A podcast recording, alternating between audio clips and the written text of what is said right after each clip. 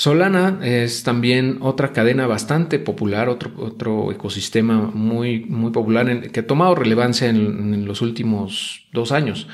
Eh, y pues su característica principal es que es muy rápida y muy económica, algo similar a lo de Binance Smart Chain.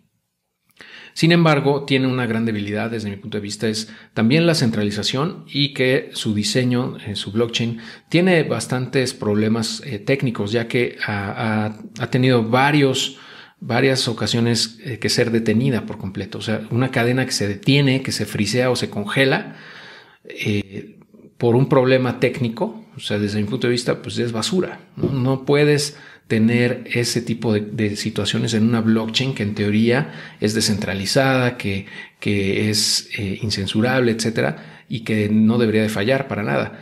Entonces, esos eventos en donde se detiene la cadena, pues son un, pues un indicativo básicamente de que es basura, ¿no? Esta, esta blockchain, desde mi punto de vista, no, tampoco la veo en los próximos años en el top 10 eh, y pues va a seguir perdiendo valor invariablemente desde mi punto de vista porque pues no logra eh, trabajar como supuestamente tenía que hacerlo eh, y aunque tiene un gran ecosistema ahí, tiene mucha, mucha gente, muchos proyectos detrás, pienso que poco a poco se van a ir eh, desanimando, se van a ir dando cuenta de, pues que no es una cadena que realmente valga la pena y se van a estar migrando, sino es que ya lo están haciendo a Ethereum o a Avalanche o incluso Binance Smart Chain o no sé, ¿no? Pero el, tema aquí es que pues no, no da ninguna confianza desde mi punto de vista que una cadena tenga esos problemas, ah, por muy barata que sea, ¿no? Por muy rápida que sea.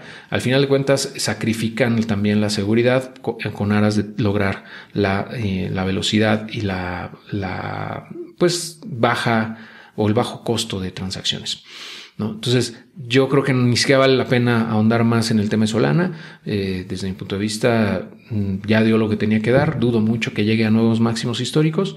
Eh, entonces, bueno, pues es otra, otra para los anales de la historia de, cadenas que tuvieron un, pump and dump, ¿no? O sea, que tuvieron un crecimiento muy grande y también una caída estrepitosa. Eh, entonces, bueno, yo, yo estoy fuera también de Solana, ¿no? vamos a continuar con otro scam también que se llama Cardano.